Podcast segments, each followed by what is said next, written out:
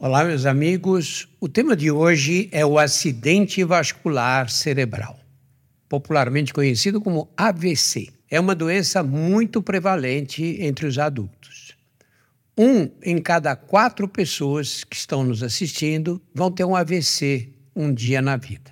Isso não é praga, é um dado estatístico. Os dados eh, mostram que no ano de 2022, no Brasil, só no primeiro semestre aconteceram 50 mil mortes por AVC. E as mortes não representam a maioria dos casos. Muitas pessoas sofrem um acidente vascular, continuam vivas. Você já deve ter tido casos entre conhecidos, amigos ou até familiares que de uma hora para outra perdem a movimentação de um lado do corpo, ou tem um formigamento desse lado, ou a boca é puxada e fica torta, geralmente acontecem de um lado só do corpo, é a grande maioria dos casos, não é?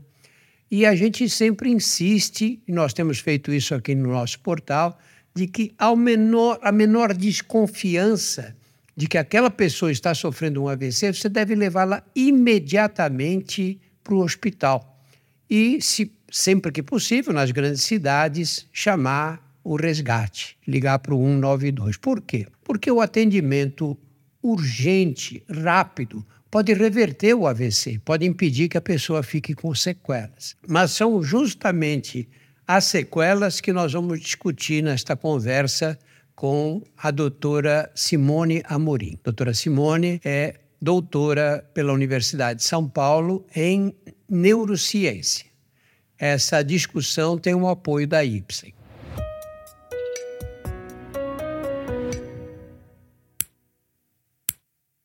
Vamos começar do começo, Simone. Por que, que o AVC é, é tratado de uma forma tão inadequada? A pessoa tem um. A gente percebe que está acontecendo o AVC, não precisa ser médico para isso, e fica esperando melhorar, acha que aquilo vai passar. Por que acontece isso? Obrigada pelo convite. É, é, um prazer estar aqui conversando com vocês, explicando um pouquinho sobre o AVC e suas sequelas, né? Essa que é uma condição tão incapacitante, como você mesmo disse no começo, Drauzio, e o que, que acontece no AVC? Nós temos aí é, esse reconhecimento ele precisa ser muito rápido. A pessoa precisa olhar, crianças mesmo podem ser treinadas aí, porque muitas vezes o AVC ele acontece na população idosa. Jovens também têm, mas a população idosa é aquela mais comumente acometida. Então, nós precisamos treinar, né? E falar aqui é esse momento de treinamento para o reconhecimento do AVC. Por que, que ele precisa ser reconhecido e esse paciente encaminhado imediatamente ao hospital? Porque existe uma janela de tempo para o tratamento do AVC. Nós falamos hoje em quatro horas e meia entre o paciente ter começado os sintomas do AVC e chegar a um hospital para ser feito o tratamento. Quando a gente pensa nesse tratamento, a gente tem que lembrar das formas de AVC. Nós temos aí do, duas formas que são as principais né, de AVC, que é o AVC isquêmico e a outra que é o AVC hemorrágico. O AVC isquêmico ele é o mais comum, ele é o mais frequente. Em 80% dos casos de AVC, se a gente tiver que chutar, falar assim, ah, foi isquêmico ou foi hemorrágico? A gente vai falar isquêmico com grande chance de acertar. Nesse AVC, acontece um coágulo ou um trombo que entope ali alguma veia ou alguma artéria do cérebro e parte do cérebro deixa de receber sangue, nutrientes, oxigênio, glicose, que é o, o combustível aí do nosso cérebro. E na forma hemorrágica, esse vaso ele se rompe, então exige, existe um extravasamento de sangue para dentro do cérebro, uma hemorragia. Em geral, o hemorrágico é muito mais grave e o isquêmico, como você mesmo falou, ele pode levar a óbito, à morte, mas 70% dos pacientes que tiveram AVC isquêmico vão evoluir com alguma incapacidade, com algum grau aí de é, deficiência e incapacidade na vida. E 50% desses pacientes não voltam ao trabalho ou à sua vida é, que ele tinha antes do AVC, por conta dessas sequelas e limitações. Sim. Então, o tempo é fundamental para a gente reverter este quadro e impedir ou diminuir muito as sequelas. E é possível reverter completamente se o atendimento for feito num local com preparo para adequado, adequado né? para tratamento desses casos? Em alguns casos, sim é possível reverter completamente ou diminuir muito as chances de sequela, a intensidade dessas sequelas.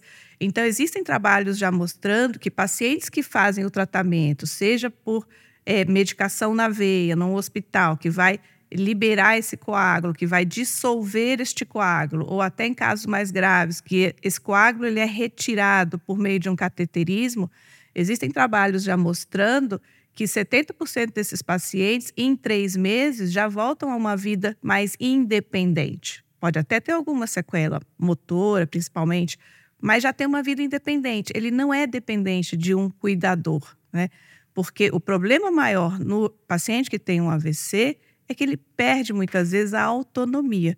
E ele vai depender de outra pessoa, ele vai depender da família, ele vai depender de um cuidador, até que ele consiga, com o treino, com a reabilitação, que ele consiga essa própria autonomia, dentro das suas limitações, se entender, se reconhecer e passar a ser autônomo dentro daquela condição nova.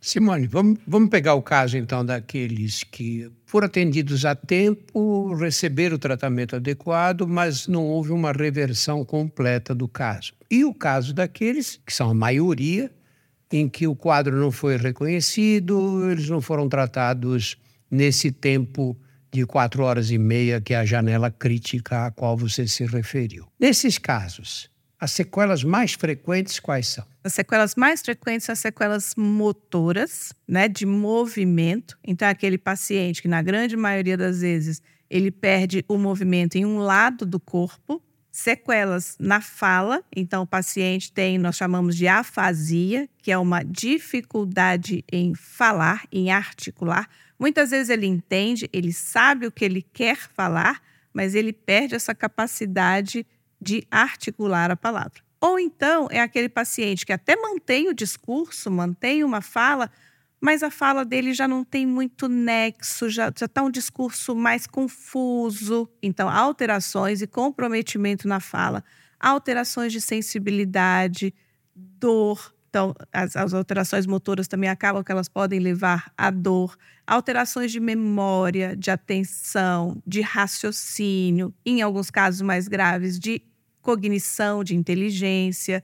Então, as sequelas, elas são realmente muito incapacitantes e por isso que é extremamente importante a gente falar cada vez mais de AVC. A razão pela qual a fala é atingida tantas vezes? Porque o nosso cérebro, ele é compartimentalizado. Vamos pensar assim, ele é dividido em várias gavetinhas. É claro que todas as células, todos os neurônios, eles se comunicam. Né? A rede de, de, de, de, comunicação do cérebro ela acontece de uma forma muito rápida. Mas é tudo em gavetas. Então, nós temos uma área que é uma área específica da linguagem, principalmente do, do lado esquerdo. Então, pacientes que têm um déficit motor à direita do corpo, o lado do corpo dele direito está paralisado, ele teve um AVC à esquerda, porque né, um lado do cérebro comanda o outro do corpo, né? Então, o lado esquerdo do cérebro vai mandar o comando para o lado Isso direito. Pouca gente sabe, né? É. E aí existe até essa confusão, que quando chega para a consulta, já ah, o AVC foi à esquerda. Não, doutor, ó, foi à direita, olha o braço dele. Não, então assim, um lado do cérebro comanda o outro lado do corpo. Então, a área da linguagem, está muito presente no lado esquerdo. Então, o paciente que tem um AVC à esquerda, ele tem maior chance de evoluir com alteração na fala do que o paciente que teve um AVC à direita. Fala um pouquinho o que é espasticidade. Explica a espasticidade e a importância dela como sequela do AVC. A espasticidade, Drauzio, é aquela rigidez muscular que o paciente apresenta após um AVC nem sempre ela vai surgir logo de imediato no AVC. Ela pode surgir algumas semanas depois ou até meses depois. Em até seis meses pós um AVC, o paciente pode apresentar espasticidade. Ela é aquela rigidez que o paciente assume algumas posturas, né? Geralmente a gente olha e, e, aí é fácil de, de, reconhecer, por exemplo, na rua, você está no supermercado, você está. Todo mundo olha e, e fala, né? Ah, aquele paciente, aquela pessoa teve um AVC. Então, aquela postura mais em é, o ombro mais junto do corpo, cotovelo dobrado, a mão assim também mais é, fletida, a perna com uma dificuldade, ele se locomove às vezes ali mancando. Então, é essa rigidez, esse movimento mais difícil de ser feito. Então, essa é a espasticidade. Ela acontece por causa da lesão no cérebro. Porque o nosso cérebro sadio, ele está controlando tudo normal. Para eu vir aqui, para eu pegar essa caneca, para eu saber o que eu faço com essa caneca, é tudo muito automático, é tudo muito normal. Quando a gente teve um AVC e parte do cérebro morreu, né, algumas células ali não existem mais, o que, que acontece? A gente perde essa capacidade de controle dos movimentos. Então, o cérebro perde uma capacidade de inibir o que ele não quer. Que esse movimento é um movimento que, não, que a gente não quer. Mas o cérebro perdeu a capacidade de inibir. Então, ele aparece e ele está ali. E ele é extremamente incapacitante, porque ele vai dificultar todo o treino de reabilitação ele vai dificultar a fisioterapia, ele vai dificultar o trabalho da terapia ocupacional, ele vai fazer com que esse paciente tenha mais quedas, porque ele tem uma, uma, uma marcha, um jeito de andar mais instável, mais inseguro. Ele vai fazer com que ele perca a capacidade de pegar algum objeto, porque às vezes a mão está ali fechadinha, então ele não consegue ir lá e, e pegar e segurar. Então, dificulta muito todo o trabalho de reabilitação a Associação Mundial de AVC, ela coloca, o, ela tem um checklist lá, né? Tem uma listinha do que o paciente teve AVC. Então, a gente tem uma listinha aqui de tudo que a gente tem que se preocupar em oferecer para esse paciente, tratamentos que a gente tem que oferecer. O primeiro deles é prevenção para um segundo AVC. Então, o paciente que teve um primeiro, ele tem mais chance de ter um segundo e a gente tem que trabalhar atuando para que ele não tenha esse segundo. Segundo é atividade de vida diária. Eu preciso avaliar esse paciente e promover um ambiente ou promover uma reabilitação de forma que ele retome as suas atividades de vida diária. Terceiro é mobilidade, como esse paciente se, se move, como é que a gente vai promover isso. E o quarto é espasticidade. Espasticidade tem tratamento. Esse, isso é muito importante ficar, sabe por quê? Porque no imaginário, ainda de grande parte da população, quando esse paciente sai do hospital, e ele vai para casa e ele evolui com a espasticidade, todo mundo acha que é normal. É normal. Ele teve um AVC. Então é normal ele ficar assim, ou ele vai ficar assim. E não é normal. Essa é uma sequela que tem tratamento e que a gente precisa tratá-la para que esse paciente possa evoluir da, da, melhor forma possível em todo o seu processo de reabilitação. Aí a gente fala às vezes, né? Ah, vamos tratar a espasticidade. Sempre, toda a vida?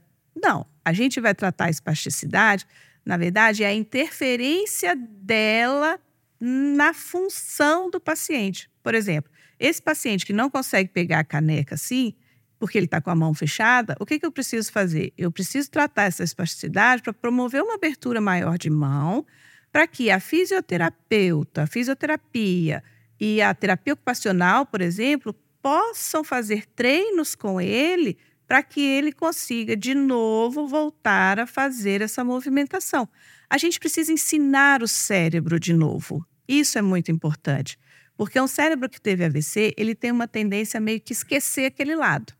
Então aquele lado está esquecido. Se a gente não vai lá, não vai treinar, não vai fazer os exercícios, não vai fazer as atividades, esse cérebro vai ficar esquecido, porque ah, não, tão, não estou sendo usado, eu não preciso trabalhar. Quando a gente faz isso, quando a gente relaxa essa musculatura, quando esse paciente consegue fazer algum treino funcional, a gente começa a acender luzinhas no cérebro. Esses neurônios começam a pensar, os que estão em volta ali, né, da área que foi lesada, da área cometida, os neurônios, as células que estão em volta, elas começam a pensar: opa, estão me recrutando lá embaixo, eu, eu, eu estou sendo necessário. Então, conexões começam a ser feitas de novo. E a gente consegue organizar melhor essa rede aí com todo esse trabalho de treinos com função.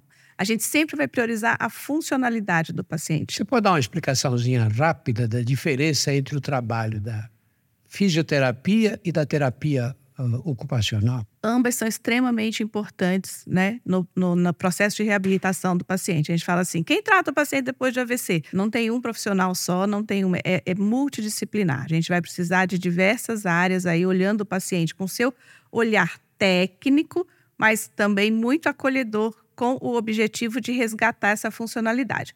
O fisioterapeuta, muitas vezes, é aquele paciente que vai se preocupar com essas sequelas motoras, vai trabalhar essas sequelas do movimento, ele vai se preocupar tanto no alongamento como fortalecimento desses músculos, trabalhar maior, melhor amplitude que a gente fala do movimento. É o paciente que está assim hoje, a gente precisa que ele tenha resgatada essa funcionalidade.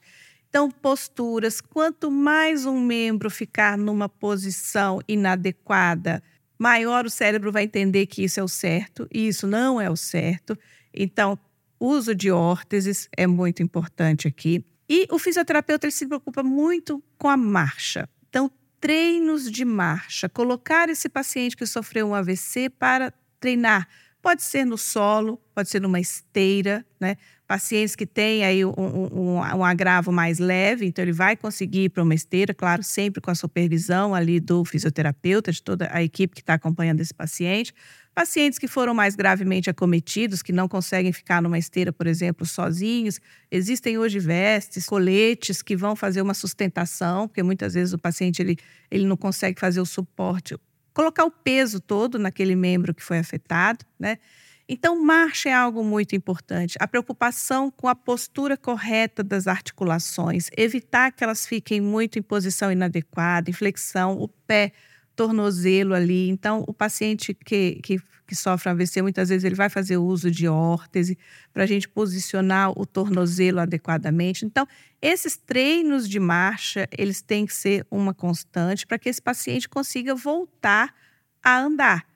Ainda que com algum grau de diferença entre um lado do corpo e outro, mas com muita, com muita segurança e dentro da sua, da sua limitação e da, da sua capacidade ali. Isso é o papel da fisioterapia. Fisioterapia. O terapeuta ocupacional, ele vai trabalhar muito com a questão de funcionalidade de dia a dia.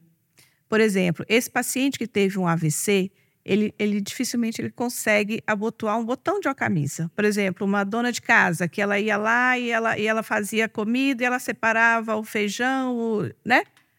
ela, ela já não tem esse movimento muito fino mais, perde um pouco dessa coordenação. Então, treinar atividades de vida diária. Eu vou fazer um café, qual passo a passo eu preciso para fazer esse café? Porque agora eu tenho que trabalhar, mas eu tenho uma dificuldade de planejamento da ação, o que antes não tinha antes do AVC. Fazer café, a gente nem pensa muito, né? Faz aqui, faz ali, põe o pó de café e espera a água ferver, é tudo muito automático. Quando você tem o AVC, você perde esse automatismo. E o paciente pós um AVC, ele, ele começa a planejar muito. Ele tem que ter toda uma sequência. O que, que ele faz primeiro, o que, que ele faz segundo, o que, que ele faz terceiro. E como é que isso volta a ser automático? Com treino, com treinamento. Hoje a gente fala, treinamento tem que ter intensidade e frequência. Então, a gente tem um conceito né, que é a neuroplasticidade, que, que, que muita gente fala que é a questão do cérebro reaprender. Ele tem capacidade sempre na vida de reaprender. É claro que quando é criança, essa capacidade é muito rápida. A criança é uma esponja, né? Ela aprende, aprende, aprende tudo muito rápido. Pós AVC, o paciente também tem essa capacidade, mas ele precisa ser treinado. Ele precisa estar inserido em um programa de reabilitação com as suas atividades diárias ali, o que ele fazia antes, para que ele possa retomar perto ou a totalidade do que ele tinha antes do AVC. E quando esse programa de reabilitação deve começar? Sempre que a gente fala de cérebro, né, tanto para reconhecer, para tratar e para reabilitar, cérebro tudo precisa ser muito precoce. Muito precoce. Eu falei da neuroplasticidade, que é essa capacidade que o cérebro tem de aprender. Por outro lado, quando o paciente fica muito parado por muito tempo, essa neuroplasticidade, ela se torna o que a gente chama de mal adaptada. O cérebro passou a entender que assim é o certo. Então, quanto menos tempo o paciente tiver entre o AVC e o início do seu processo de reabilitação, mais fácil é para a gente dar o sinal para o cérebro, ó, deu uma parada aqui, mas vamos começar aqui de novo? Já vamos, vamos colocar o, o treino trilho para a gente poder seguir em frente. A vida segue. Então, o paciente que sobreviveu a um AVC, ele precisa entender que a vida segue, né? Por mais assim, é incapacitante, limitante, frustrante, é, um, um, impacto muito grande na vida emocional desse paciente também, os aspectos emocionais são, são o impacto é, é, é catastrófico. É, mas esse paciente precisa entender isso, que, e a família e o cuidador, que tempo é cérebro o tempo todo. não só no momento do, do resgate, no momento do tratamento no hospital, mas também assim que eles saem do hospital. Essa frase é muito usada pelos cardiologistas, que dizem tempo é músculo, né? É músculo. Que quanto mais depressa você atender quem teve um infarto, menor o dano muscular. Isso vale para o cérebro também. O vale tempo também cérebro. é cérebro, né? A cada minuto perdido pós um AVC, perde-se cerca de um milhão de, de neurônios.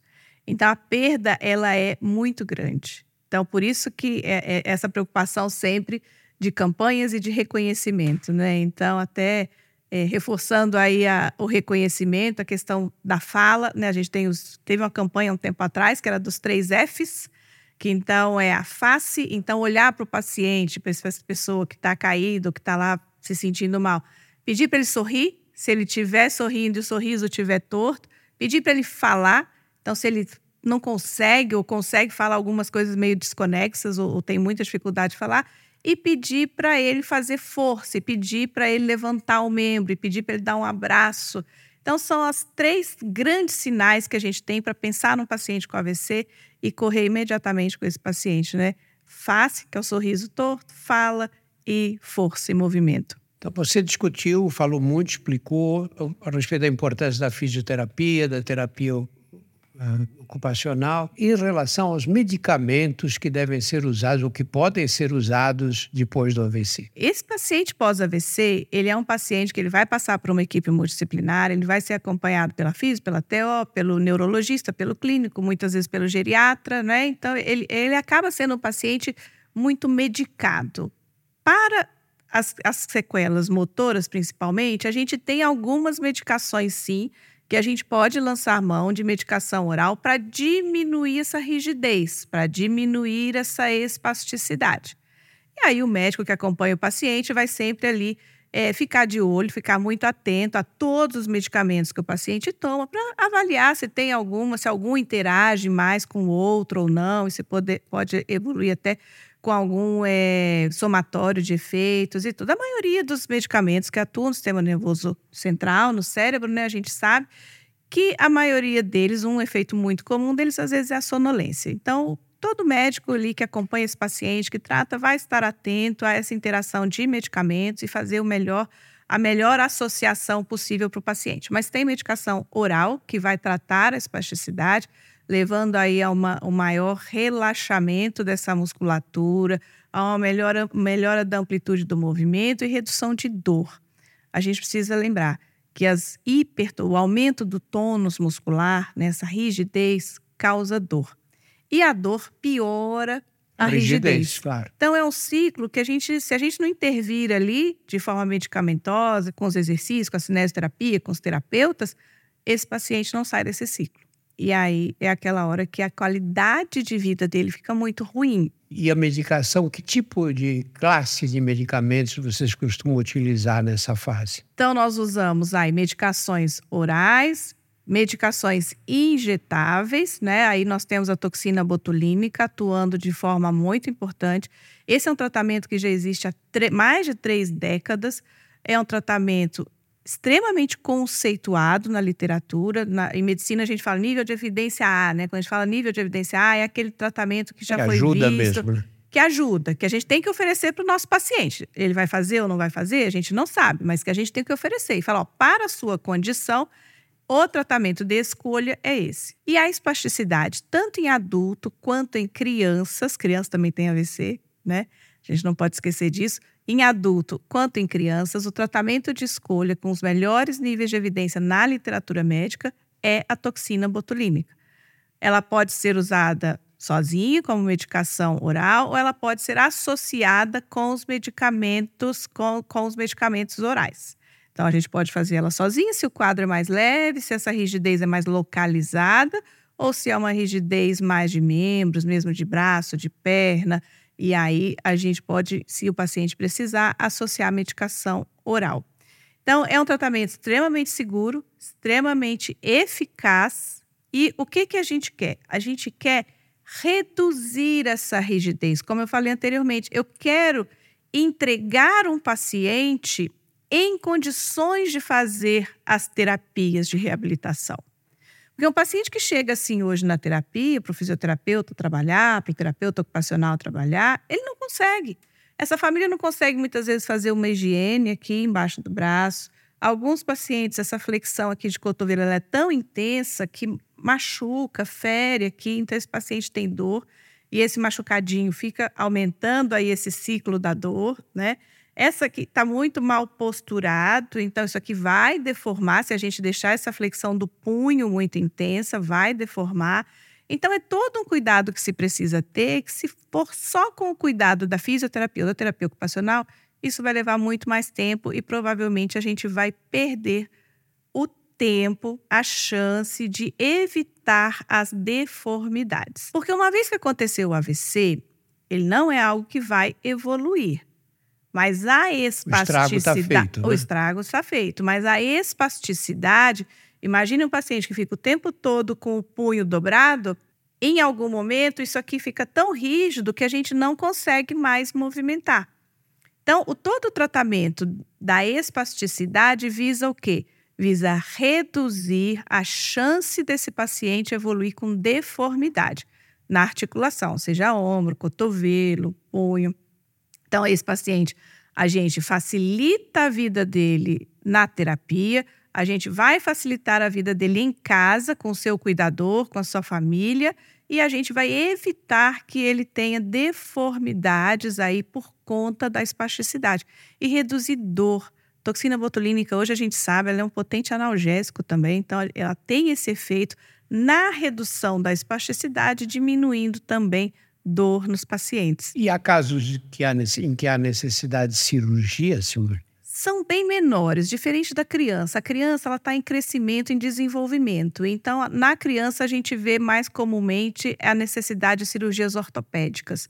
No adulto, isso já é menos frequente. Então, só aquele paciente que realmente não teve uma reabilitação adequada, que evoluiu para uma deformidade, essa equipe multidisciplinar vai avaliar, vai analisar se ele tem indicação ou não de uma cirurgia ortopédica. Mas não é o tratamento de, de escolha, nem o primeiro tratamento, nem é muito frequente. Então, a gente consegue conter e controlar e manter a espasticidade sob controle, é aquilo que, que eu falo também sempre, Drauzio. A gente não vai curar a espasticidade, né? O estrago foi feito. Ele tem uma lesão no cérebro, ele perdeu a inibição, ele tem a espasticidade. O que a gente vai fazer é controlar essa espasticidade. Eu preciso tratar aonde ela interfere. Ela está interferindo num cuidado aqui. Esse, esse cuidador ou o próprio paciente não consegue fazer uma higiene adequada, eu preciso soltar esse ombro. Então, eu vou fazer toxina botulínica nesses músculos que prendem o ombro. Essa é a injeção. Essa é a injeção. Eu vou fazer toxina botulínica, esse paciente está com o braço muito dobrado. Eu vou fazer injeção nos músculos que dobram o braço, para poder soltar esse braço. Punho está muito dobrado, eu vou fazer a injeção em músculos que dobram o punho. Então, a gente vai mantendo esse paciente sob controle da sua espasticidade. E, ao mesmo tempo, ele está treinando. Ele está fazendo treinos ali intensivos, treinos diários ou duas, três vezes é, é, por semana para que a gente consiga manter essa espasticidade sob controle e que mesmo o número menor de cirurgia seja cada vez menor mesmo, que esse paciente não precise de cirurgia para corrigir uma deformidade. A gente perde força quando a gente faz é, é, cirurgia, toda cirurgia, aí vai diminuir um pouquinho de força. Então, o que a gente puder fazer para evitar, para manter esse paciente bem, é o que a gente tem que fazer. E a gente tem tratamento hoje que é tratamento de primeira linha e de primeira escolha. Espasticidade, ela foi diagnosticada uma semana depois, três meses depois, seis meses depois. A literatura hoje, os trabalhos já mostram para gente que a partir do momento que a espasticidade foi diagnosticada e ela interfere nos cuidados ou na, na reabilitação do paciente, ela deve ser tratada.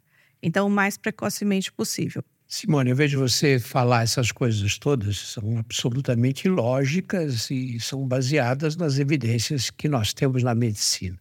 Mas é, é uma série de cuidados numa área em que o, o SUS tem muitas fragilidades, né? Fisioterapia, toda, todo o processo de reabilitação. Um país desse tamanho, quem depende exclusivamente do SUS, que são pelo menos 70% dos habitantes, portanto, cerca de 140 milhões de pessoas. Que dificuldades os pacientes têm de conseguir todos esses cuidados através do SUS? Inúmeras, né? Incontáveis. Como você mesmo falou, é um país continental, é um país gigantesco, é um país com diferentes é, é, acessos e, e, à população, né? A população ter acesso. O que a gente tem de diretriz no SUS é muito bom. A gente tem todos esses tratamentos que nós falamos aqui no SUS, no papel, né? Nós temos ali fisioterapia, terapia ocupacional, que ele tem os centros de especialidade de reabilitação. Hoje são 300 no país inteiro, mas num país desse tamanho. Ainda existe uma concentração dos centros de reabilitação na região sudeste região norte, centro-oeste, com menor contingente. Né? Tem menos, é, é menos povoado, mas isso também é muito ruim, porque as distâncias são muito longas. Né? Toxina botulínica tem à disposição no SUS. A, a, o, o tratamento imediato do AVC, na hora que ele chega no hospital, tem à disposição no SUS. A, a, cirurgia para retirada do trombo tem à disposição no SUS. Todas as associações de AVC, elas lutam muito para que sejam implantadas realmente políticas é, públicas, políticas de saúde, que mais pessoas tenham acesso. A gente tem extremos no SUS. Eu vou dar um exemplo recente é, de alguém que, que eu acompanhei que estava a 200 quilômetros do serviço de referência de AVC no SUS, a 200 quilômetros. E o início dos sintomas foi identificado. O SAMU da cidade, toda cidade tem um serviço de emergência de ambulância que deve ser acionado. O serviço de ambulância dessa cidade, uma cidade pequena, 20 mil habitantes, foi acionado o SAMU entrou em contato com essa na capital, com esse hospital, que é o de referência para receber paciente de AVC. Esse hospital enviou um helicóptero, o helicóptero resgatou o paciente, levou o paciente para a capital. Esse paciente foi atendido, foi trombolizado nesse trombo, foi dissolvido em menos de duas horas. Isso foi tudo no SUS. Quando a gente fala, nem parece, né? Claro. É, então, nós temos esses extremos, nós temos serviços muito bem estruturados que demandam toda uma questão de infraestrutura, todo um hospital terciário, demanda treinamento de equipes, né? Imagina equipes gigantescas aí equipe de resgate, equipe que está dentro do hospital, equipe de fisioterapeutas, de terapeutas, de psicólogos, de nutricionistas, enfim, de todo mundo que está lá dentro. E depois a gente tem aí esse paciente saindo do hospital e indo para um centro de reabilitação.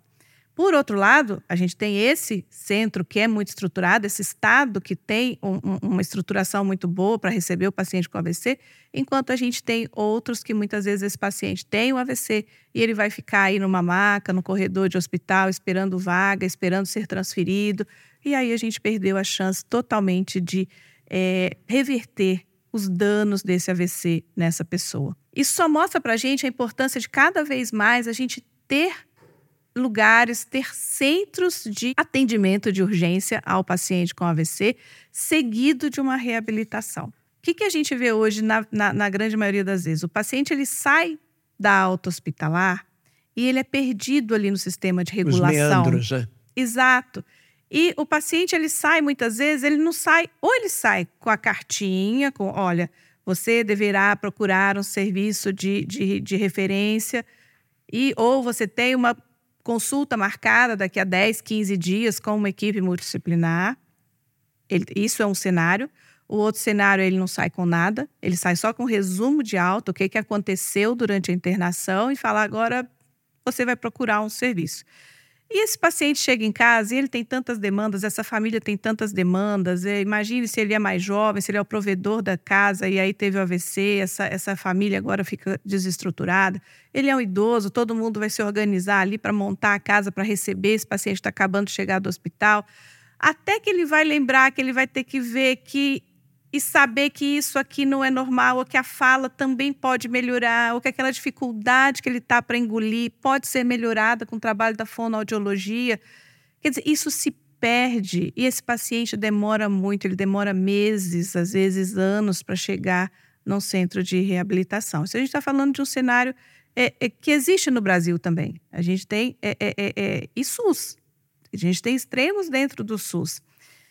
Então, é, esse gap é muito grande e esse é um, é um gargalo que a gente fala, onde o paciente do AVC ele some entre sair do hospital e chegar no centro de, é, é, de reabilitação.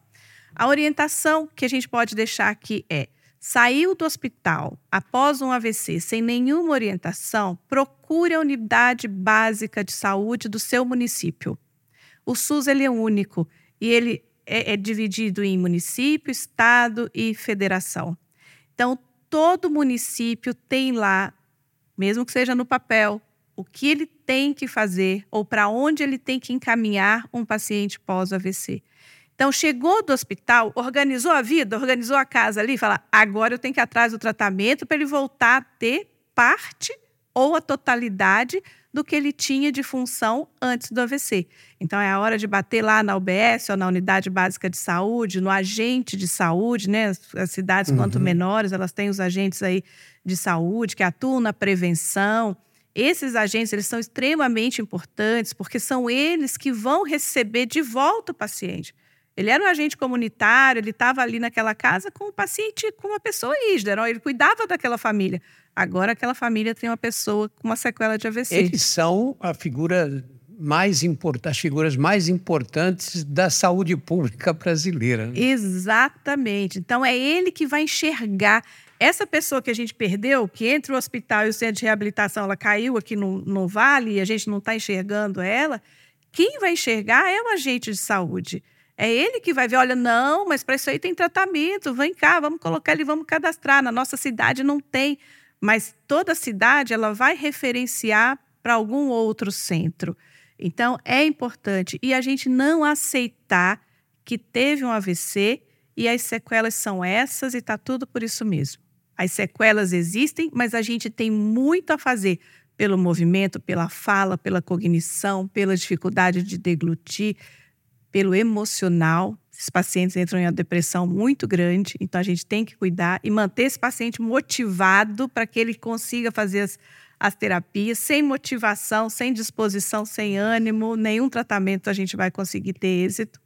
E para a gente encerrar, Simone, a pessoa sofreu AVC, foi para o hospital, foi atendida, voltou para casa com sequelas. Que adaptações a própria família deve fazer e a casa, de que maneira tem que ser adaptada para que essa pessoa ainda tenha um mínimo que seja de autonomia. Tudo vai depender da extensão dessa lesão, do, de onde foi essa lesão e de qual a sequela que o paciente apresenta e qual a intensidade da sequela, né? Mas de forma geral, esse paciente ele tem limitações motoras, então é muito importante. Esse paciente tem mais chance de queda, ele tem mais chance de cair. Então, tirar tapete de casa, porque tapete é um lugar muito fácil de tropeçar. Evitar lugares muito escuros, então ter sempre luzes acesas. Vai dormir de noite, deixa alguma luz da casa acesa, porque se esse paciente levanta de noite, ele vai precisar ir ao banheiro, fazer alguma coisa, ele, ele não vai cair, não vai tropeçar em algum lugar. Barras de, de, de, de de segurança, né, para que ele possa assim se apoiar. São diversas e vai depender muito do que do que o paciente apresentar. Né? A alimentação muitas vezes precisa mudar no primeiro momento, porque antes dele começar a fazer a terapia com fono, audiologia, ele vai precisar muitas vezes de uma dieta mais pastosa, mas depois essa dieta vai evoluindo. Banheiro, sempre, banheiro é um lugar muito, muito crítico para quedas e para traumas e para porque é um, é, um, é um local pequeno, é um lugar que as pessoas não têm muito onde se segurar e uma superfície molhada. Então, sempre com barras ali em banheiro. Se esse paciente não deambula, providenciar cadeiras, né? E uma coisa, o SUS também fornece. Ele fornece órteses, ele fornece próteses, ele fornece cadeiras, ele fornece carrinhos. Então, é, a família precisa ir atrás de tudo que for necessário, de tudo que essa equipe de reabilitação julgar necessário para aquele paciente, ela tem como solicitar, ela tem como ser atendida em algum momento. Então, cadeiras de banho, porque às vezes o paciente não consegue ficar de pé muito tempo, ele não consegue colocar o peso na outra perna, então esse paciente vai tomar um banho mais sentado. Colchão, às vezes, é, é, maca, né? Ai, doutor, providencia agora uma maca de hospital. Não sei até que ponto é bom, até que ponto também né, já, já coloca esse paciente no hospital de novo. Então, a ideia é movimento. Paciente que sofreu um AVC, por mais grave que ele seja, a gente tem que tentar tirar esse paciente da cama, movimentar esse paciente, fazer com que esse cérebro comece ó, a, a acender aquelas luzinhas lá dentro para retomar aí parte das suas funções ou todas as suas funções. Então, paciente que teve AVC tem que se movimentar. Ah, ele só quer ficar sentadinho, doutora, na cadeira dele, passa o dia ali. Nossa senhora, não pode. Não pode, de jeito nenhum. A família também solicitar a equipe de reabilitação, e muitas vezes não precisa nem solicitar, a equipe de reabilitação vai orientar essa família, o que, que ela pode fazer, por exemplo. Olha, você pode ter um corrimão, você tem um corredor? Põe um corrimão nesse corredor e, ele, e coloca ele para andar nesse corrimão é treino. Ele tem que treinar a marcha, ele tem que reaprender a andar de novo. E a casa, ela tem que ser um ambiente de terapia, terapêutico. Não pode ser assim, ah, doutor, ele faz fisioterapia, faz duas vezes na semana, ele vai na clínica e faz. Aí, quando ele volta, não, ele volta e fica só na cadeirinha dele. Aí não pode. Então, é a hora que essa equipe atua para que essa família também seja terapeuta desse paciente, até que ele tenha a autonomia todo o nosso trabalho é voltado para resgatar a autonomia desse paciente. Simone, muito obrigado por todos os esclarecimentos. Você ouviu o que a doutora Simone falou, não é? Que o segredo, talvez o segredo mais importante da recuperação é o movimento. E é o movimento a principal forma de prevenir o aparecimento dos, dos AVCs. Claro, uma dieta adequada, os cuidados gerais com a saúde. Mas o corpo humano é uma máquina que foi construída para o movimento. Ele não pode ficar parado. E se você não quer passar por todas essas vicissitudes descritas pela doutora Simone, sai para andar. Não, não, não tem desculpa para ficar o dia inteiro sentado. O preço pode ser muito alto. Esse nosso podcast faz parte de uma Acho que nós temos mais de 100 podcasts é, que estão aí nos principais agregadores e no YouTube. Veja também o Porquê Dói, o Saúde Sem Tabu e o Outras Histórias. Muito obrigado pela atenção.